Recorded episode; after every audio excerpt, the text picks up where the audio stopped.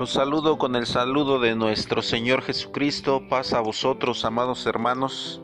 También saludo a toda la audiencia que nos sigue en estos podcasts, que eh, se ha permitido el entrar a estos temas que hemos expuesto a través de esta plataforma, esperando que hayan sido o que sean de beneficio también hacia todos los que se acercarán y podrán escuchar estos mensajes. Estos mensajes no son propios, no son de particular interpretación, son palabra de nuestro Dios, nada es de la autoría de este servidor, todo es expuesto conforme lo relata la palabra de nuestro Dios. Y como siempre les manifiesto a todos los que escuchan, no es mala inversión de tu tiempo, al contrario es el mejor tiempo que has utilizado porque se lo has dedicado a nuestro Dios. Esta palabra es para tu beneficio. Dios ha tocado hoy a tu corazón para que puedas moldear tu vida o para que puedas perfeccionar tu vida o afianzarla. Depende cuál sea tu estado actual en el que te encuentras espiritualmente. Pues esta es la palabra de nuestro Dios, esperando que pueda servirte, amado hermano, también que eres de la iglesia de Dios, en tu fortalecimiento espiritual, en la confirmación de tu fe. El tema que estaremos exponiendo es el espíritu. ¿Qué es el espíritu?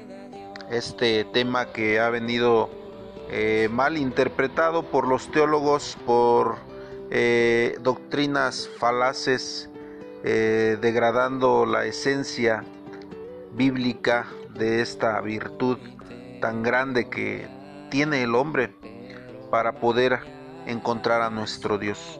Los dejo, amados hermanos, con este hermoso tema, esperando que sea de bendición el Espíritu.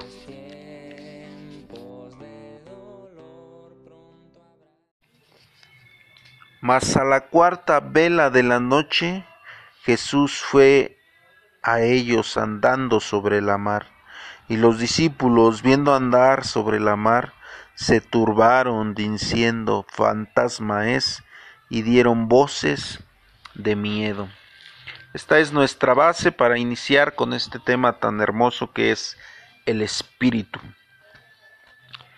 ¿Por qué partimos de esta base? Porque esta al inicio de la presentación de este podcast yo les mencionaba que se ha venido denigrando esta esencia tan grande, esta virtud que emana de Dios y que ha puesto también en el hombre para su acercamiento a lo espiritual, para su complemento entre la materia y en lo que no se alcanza a percibir, y que desafortunadamente hoy lo hemos eh, solamente hecho como una manera de espanto, una manera de burla, porque es de esa manera como hoy yo lo percibo, al pensar que el hombre al morir sale de su propio ser algo como una silueta y anda vagando por la tierra o por o por el lugar donde él habitaba haciendo ciertas cuestiones.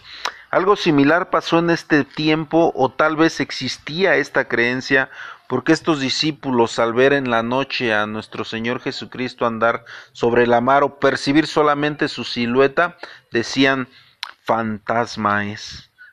Y posiblemente existía ya desde aquel tiempo esta creencia en que el espíritu pudiera vagar o pudiera tener una silueta o pudiera tener una fisonomía en la cual sirviera ya sea para hoy a nuestros tiempos para espantar o para ayudar, como muchos también lo, lo, mencionan, que han visto a sus familiares en silueta después ya de muertos ayudándolos en cuando han tenido ciertas dificultades en la vida.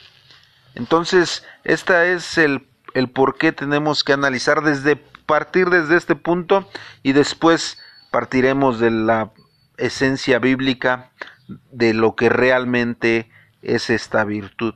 Pero ¿por qué el hombre se ha, ha inclinado, hermanos, a esta postura, a esta manera burda y sencilla de interpretar al espíritu?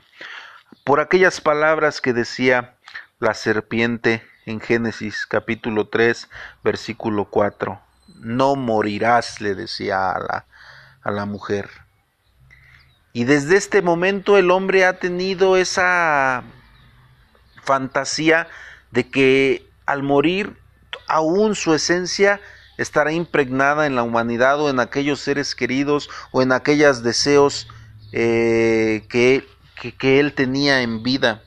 Tal es el grado que hay una festividad pagana como lo es el primero de noviembre o el 2 de noviembre donde se celebra este acto, donde se piensa que aquellos eh, que han muerto, aquellos familiares del, o seres queridos, vuelven desde aquel lugar en espíritu o en esa silueta y ponen altares y ponen eh, aquellas cosas que les gustaban en aquel tiempo en vida a sus familiares y pretenden creer que las comen.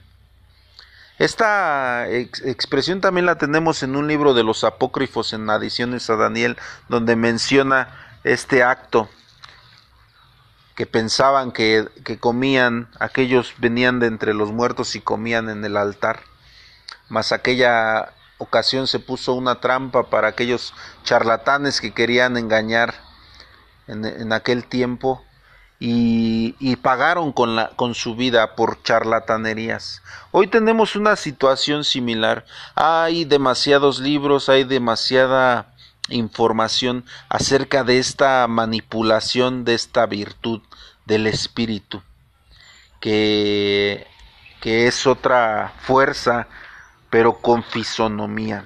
Pero vamos a ver parte de lo que nos narra la escritura ahí en el Evangelio de Lucas en su capítulo 24 y el verso es el 39. Dice, mirad mis manos y mis pies, que yo mismo soy, palpad y ved que el espíritu ni tiene carne ni huesos, como veis que yo tengo, decía nuestro Señor Jesucristo. Mirad, palpad que el espíritu no tiene carne ni tiene huesos, decía nuestro Señor Jesucristo, y esto es a lo que nos estaremos apegando en estos momentos, porque es una contundentemente una expresión de esta virtud como lo es el espíritu. Claramente el maestro decía, no tiene huesos, no es visible, no es palpable, por eso él se manifestaba y tal vez en ese momento pensaba nuevamente que era un fantasma o que había venido como a hoy se cree de entre los muertos. Sí lo hizo nuestro Señor Jesucristo, pero de él, en la manera bíblica, derrotando a la muerte y nuevamente viniendo a la vida, como también está la promesa para aquellos, para aquellos que creamos en él y que hagamos su voluntad en el día postrero. El podernos levantar de los sepulcros, vencer a la muerte, porque dice la escritura, escritura sorbida es la muerte con su aguijón. Si nosotros hacemos y nos asemejamos al Hijo de Dios, podremos alcanzar también esta virtud. Pero, entonces, ¿qué es el Espíritu? ¿O para qué es el Espíritu? Esta es una esencia muy grande entre que Dios ha dado al hombre para que pueda ser diferente a toda la creación, a todo lo creado como los animales, como todas las, plantas, como todo esto que existe alrededor que llamamos nosotros naturaleza. El espíritu para el hombre es el que da vida.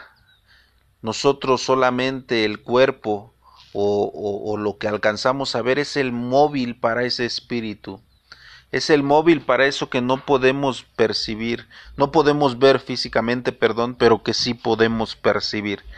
¿Qué es el espíritu? Pues es una fuerza, lo dice claramente su etimología de la palabra. Espíritu viene del vocablo hebreo ruach, que quiere decir viento, y de la palabra griega neuma, que también quiere decir viento. Pero ¿qué es esta fuerza? ¿O qué es este elemento? ¿Por qué es asemejado a esa virtud que Dios menciona en, muchos, en muchas veces en la palabra de Dios y que trae consigo mucha enseñanza para entender el plan de Él? Dice en Juan capítulo 6 en el versículo 63, el Espíritu es el que da vida, la carne nada aprovecha. Las palabras que yo he hablado son espíritu y son vida. El espíritu es el que da vida. Y es así, hermanos, como podemos empezar a ir entendiendo esta grande virtud. Entre el, entre el vulgo, entre la humanidad, existen muchas frases cuando una persona camina por la vida en desánimo, cuando una persona no tiene metas o no tiene objetivos. Incluso se le dice que no tiene ganas de vivir. En ocasiones se le dice que pues está muerta, porque no tiene esa, esa, ese, ese ánimo de vida o ese propósito de vida. Algo similar es delante de nuestro Dios. Nosotros caminamos por la vida, tenemos un trabajo, tenemos una, una, unas responsabilidades, pero no tenemos objetivos claros. Y si los tenemos solamente son para esta vida. Objetivos como el tener una familia, objetivos como el tener una casa, objetivos como tener un trabajo, objetivos como el tener este un carro y muchos tipos de estos objetivos, pero que aún así son palpables, pero que nuestro Dios nos enseña a través de la palabra de, de, Él mismo que hay propósitos espirituales también. Y que no solamente se quedan en esto que conocemos como vida hasta la cesación, hasta ese momento que nosotros bajemos al polvo de la tierra, sino que repercutirán a la postre, que repercutirán aún cuando nosotros hayamos muerto, porque el Espíritu es una fuerza que el hombre conoce, que el hombre sabe porque aún la tiene dentro de los cuatro principios universales. Esa energía que mencionan las cuatro las cuatro bases universales de la ciencia, energía, espacio, tiempo, materia. La energía, dicen ellos, no se crea ni se destruye, solamente se transforma. El espíritu, el ruach, es esa esencia que proviene de Dios y que alentó en el hombre en el momento que él era un muñeco hecho de barro, de tierra roja. Sin este hálito, sin esta fuerza motriz, sin este aire, sin este ruaj, sin este neuma soplado en la nariz de aquel muñeco seguiría siendo un muñeco inerte, sin movimientos pero cuando Dios sopla en su nariz este ruaj, aquel muñeco empieza a ver una maravilla, a tomar forma de vida cada uno de sus músculos, de sus arterias, sus brazos empiezan a mover, el corazón empieza a bombear sangre a todas partes del cuerpo, a los pies, a las manos, a la cabeza y empieza a entender, a decidir, a pensar, a moverse, cada una de las partículas de su cuerpo. Solamente estoy hablando ahora de lo visible, pero aún en lo interno, cada plaqueta, cada arteria, cada célula, cada microorganismo que está dentro del ser humano empieza a efectuar un movimiento a través de este ruaj que es alentado en la nariz del hombre. Es por eso que el espíritu es el que da vida, la carne nada aprovecha. Sin este espíritu, la carne de hecho no queda en carne, se vuelve polvo y vuelve al polvo de donde fue formada. Esto es lo que quiere nuestro Dios que entendamos. En el siguiente segmento estaremos analizando más esta hermosa virtud. Seguimos analizando el capítulo 6, versículo 63 del libro del Evangelio de Juan. Ahora en la segunda parte de este versículo, el Espíritu es el que da vida, la carne da, nada aprovecha. Las palabras que yo os he hablado son espíritu y son vida. Estábamos analizando aquel momento en el que Dios sopla en el hombre aquel hálito de vida, aquel ruaj de vida y entonces el hombre empieza a ser un alma viviente. Quiere decir que el hombre sin este hálito es un alma inerte, con el espíritu es un alma viviente. Esto para aquellos que se preguntan qué es el alma y qué es el espíritu. El alma es el ser en su totalidad, el cuerpo, la fisonomía, y el espíritu es el que da vida, como dice la escritura. El hombre es un alma inerte, vuelvo a repetir, sin el espíritu, y con el espíritu es un alma completa.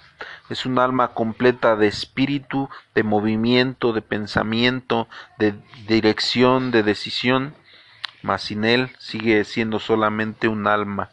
Y en esta parte no cabe aquella mala enseñanza en el que el hombre al morir pues queda su alma pensando que es una silueta de él mismo divagando por el mundo o por aquellos lugares que le gustaba andar o, ayudando a sus familiares o, o manifestándosele a sus seres queridos porque esto no es alma hermanos. Alma es algo tangible algo visible es decir nosotros en nuestra persona. Eso es alma ese no es el propósito de Dios. Pero seguimos la segunda parte, dice, las palabras que yo os he hablado son espíritu y son vida. Algo sublime, algo profundo, decía nuestro Señor Jesucristo al momento de que Él expresaba cualquier enseñanza a los que lo escuchaban, era vida, transformaba su corazón. Aquellos que parecía que no tenía sentido su vida, con las palabras del maestro cambiaba toda esta situación. Hoy es de la misma manera, no hay nada que podamos hacer para consolar a una persona que ha perdido a un ser querido, alguna persona que haya pasado por un momento, pero si le damos las palabras adecuadas de la palabra de Dios, serán vida, le rejuvenecerán, le confortarán, a esta persona con las palabras de nuestro Dios, porque las palabras de Dios son espíritu y son vida, que son las que debemos de nosotros transmitir. Esta virtud no la debemos desaprovechar, puesto que en toda la naturaleza solo al hombre le ha dado esta bendición de poder contemplar al espíritu. ¿A qué me refiero con esto? Veamos a un animal, amados hermanos, a un perro, a un gato. Si ustedes, tal vez sea un ejemplo muy, muy burdo, muy sencillo, pero si ustedes platican delante de un perro, de un gato, contando un chiste, algo gracioso, todos posiblemente se reirán, menos el gato ni el perro, porque ellos no tienen esta virtud, no tienen esta eh, diferencia que hay entre el hombre y el animal.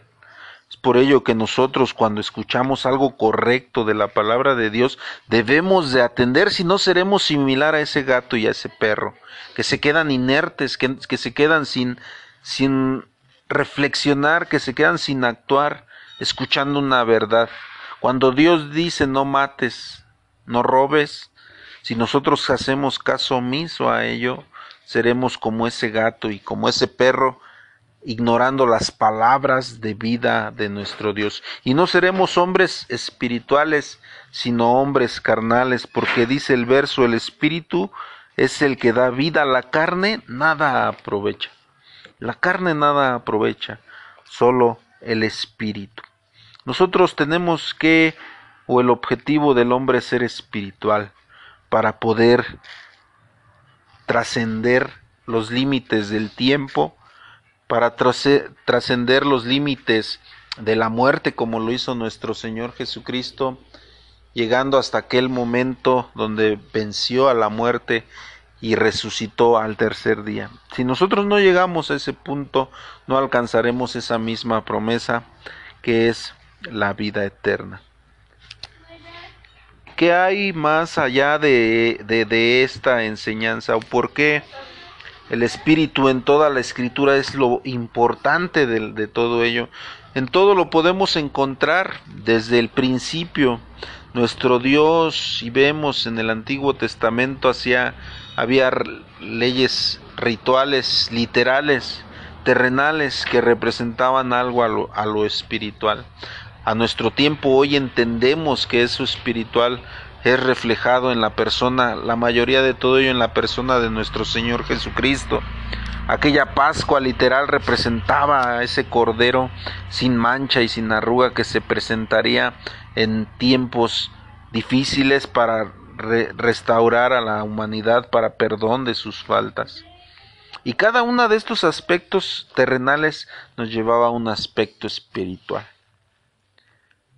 Por algo, la primera, de, primera carta a Juan, en el capítulo 4, nos dice, Amados, no creáis todo espíritu, sino probad los espíritus. Si son de Dios, porque muchos falsos profetas son salidos del mundo. Este es el propósito dentro del plan de nuestro Dios. El Espíritu nos da a nuestro Dios para discernir entre qué proviene de Dios y qué proviene del hombre, porque hay espíritu de Dios y hay espíritu del hombre. Hay energías que nos ayudan a buscar a Dios y energías que nos alejan de Él dice en, el libro de los números capítulo 16 en el versículo 22, y ellos echaron sobre sus rostros y dijeron, Dios, Dios de los espíritus de toda carne, no es hombre el que pecó y airarte haz tú contra toda la congregación. Pero veamos las primeras palabras. Ellos echaron sobre su rostro y dijeron, Dios, Dios de los espíritus de toda carne. Él es el que da esa energía para el hombre, esa fortaleza, esa fe, ese amor, esa eh, firmeza, ese valor que no se puede percibir de una manera visible muchas de las veces, pero que el hombre al trabajar en su obra, al crecer, o cambiar su vida por una vida en Cristo muestra estas virtudes. Solamente el hombre espiritual podrá entenderlas y solamente el hombre espiritual podrá alcanzarlas. Y le preguntó, ¿cómo te llamas?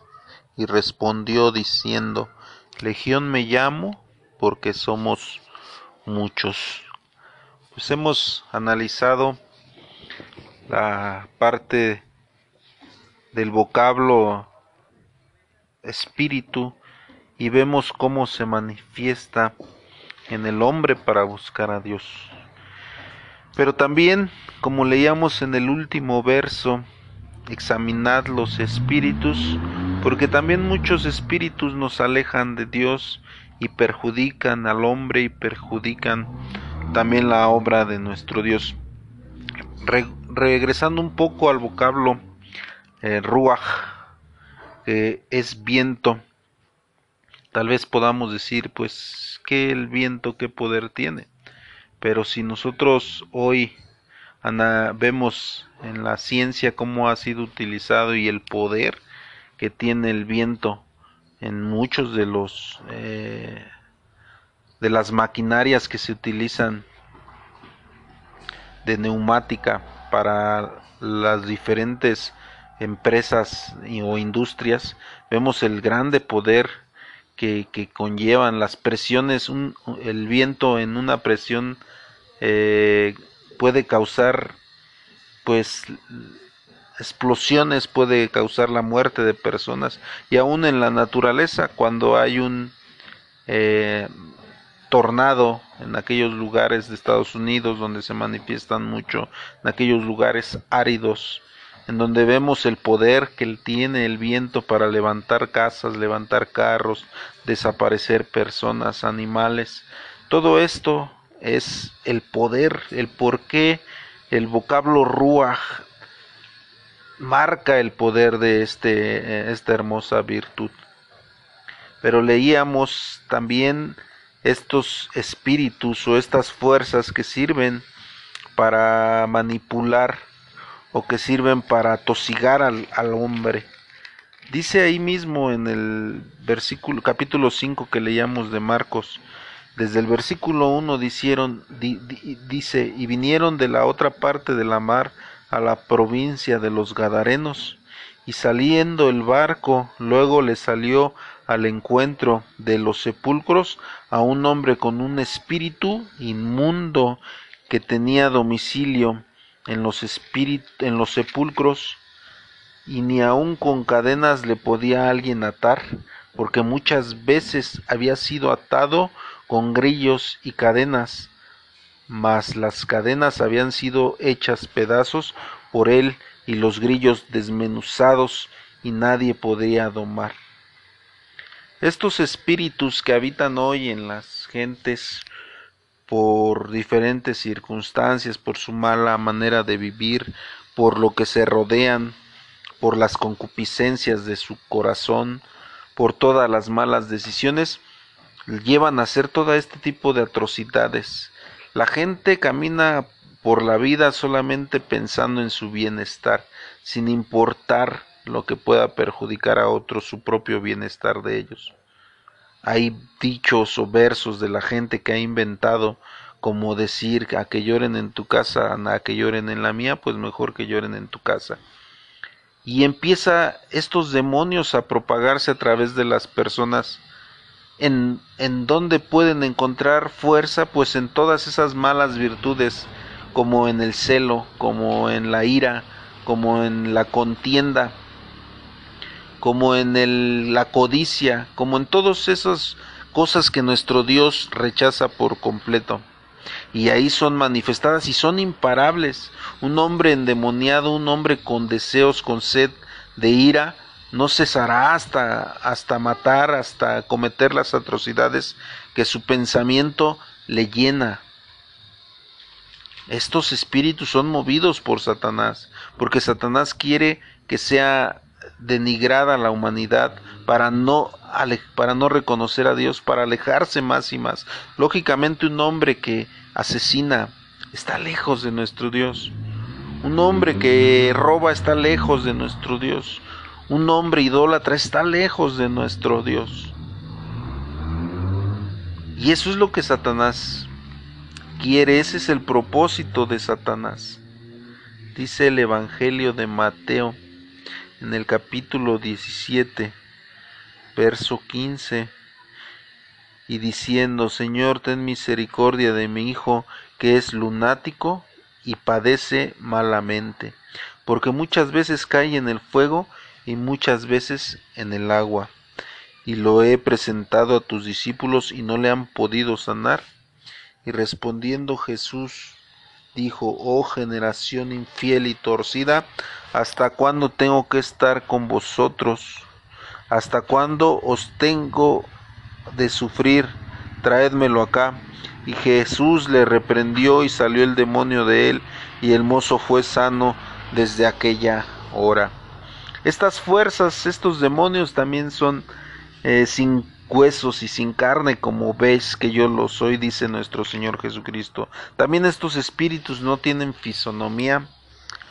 Solamente por el hecho de nuestro Señor Jesucristo hablarles, se piensa luego, luego la, la gente o los teólogos o los poetas empiezan a querer construir historias alrededor de ello. El pensar que entabla una palabra nuestro Señor Jesucristo con, nuestro, con estos espíritus, piensan que tiene que tener alguna fisonomía. Cuando la, la enseñanza de nuestro Dios al hombre para orar y pedirle a Él es sin verlo, amados hermanos. Nosotros oramos a Dios sin verlo porque es, nuestro Dios es espíritu. Todo espíritu no tiene carne ni tiene huesos. Como lo mencionábamos, pero que se ha venido introduciendo esta enseñanza grandemente entre los hombres, entre las gentes. Lucas capítulo 4 versículo 33 y estaba en la sinagoga un hombre que tenía un espíritu de un demonio inmundo, el cual exclamó a grande voz diciendo, déjanos que tenemos ¿Qué tenemos contigo, Jesús Nazareno? ¿Has venido a destruirnos? Yo te conozco quién eres, el santo de Dios. También vemos aquí una plática entre Jesucristo y aquellos demonios y pensamos que por ello hay fisonomía en ellos. Cuando no entendemos el momento en el que ellos reconocen también a Jesucristo como Hijo de Dios, como el Santo de Dios. Esta manera de, o esta charla que no alcanza a comprender nuestro pensamiento porque todo lo literalizamos, así como las interpretaciones de las escrituras, sus simbolismos, y no podemos entender el reconocimiento del mismo Satanás ante el Hijo de Dios y ante Dios mismo. Esto es solamente para ver la grandeza de su Hijo, para ver el respeto que aún y que aún ellos se subyugan a nuestro Señor Jesucristo y a Dios, pero que al hombre quieren perjudicarlo para alejarlo de él, para alejarlo de una verdad. Estos espíritus que hemos visto han atacado en, las, en las diferentes citas que veíamos a un hombre en específico, a un joven, y que lo hacían, eh, le imposibilitaban llevar una vida normal, pero que estos mismos espíritus son los que se introducen en la iglesia, en el pueblo de Dios, para hablar en contra de Dios mismo, para hablar en contra de su ley, para hablar en contra de su doctrina, con palabras suaves a través de hombres que se dejan manipular de estos espíritus, con aquellas palabras suaves, con doctrina o con, con interpretación de su propio intelecto. Lo dice en la epístola a los Hebreos. Perdone Romanos capítulo 10, verso 2.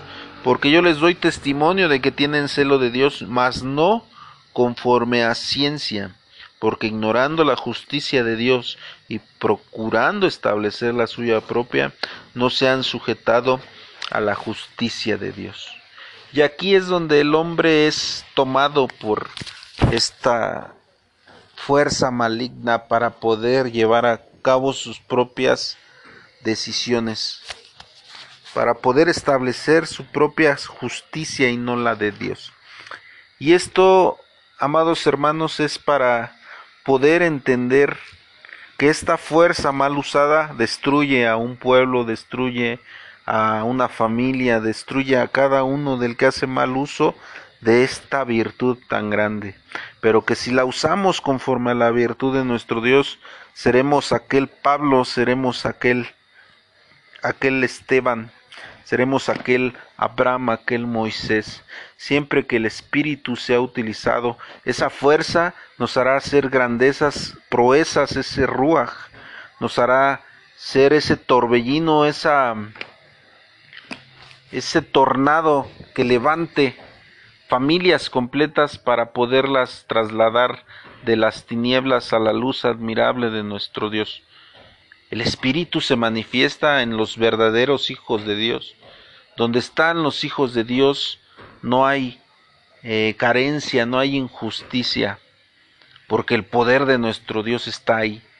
Porque donde dos, o tres estén reunidos en su nombre, ahí Él se manifestará con poder, con ruaj, con algo invisible, no con algo visible, algo que no podamos ver, porque el Espíritu solamente lo sentimos pero no lo podemos ver. El viento solamente lo sentimos pero no sabemos de dónde viene ni a dónde va. Así es el poder de nuestro Dios. Pues esta es una parte del Espíritu, amados hermanos. Posiblemente hagamos otro podcast de este tema ya enfocados a la obra eh, de nuestro Dios, lo espiritual a lo que el hombre tiene que llegar, porque eh, ciertamente el hombre es carnal, pero tiene que llegar a lo espiritual. Por lo pronto dejamos hasta aquí este tema, esperando para los hijos de Dios, para la iglesia de Dios que sea de beneficio. Algún dato que puedan obtener de este tema, pues que sea de bendición para aquellos que se acercan por primera vez a escuchar de la palabra de nuestro Dios. Espero que sea una base para que puedas emprender un camino hacia Dios, puedas eh, voltear a mirar a la grandeza de nuestro Dios y arrepentirte y que sea manifestado nuestro Dios en tu vida. Paz a vosotros, amados hermanos, y a todos aquellos que escuchan estos podcasts. Que Dios les bendiga.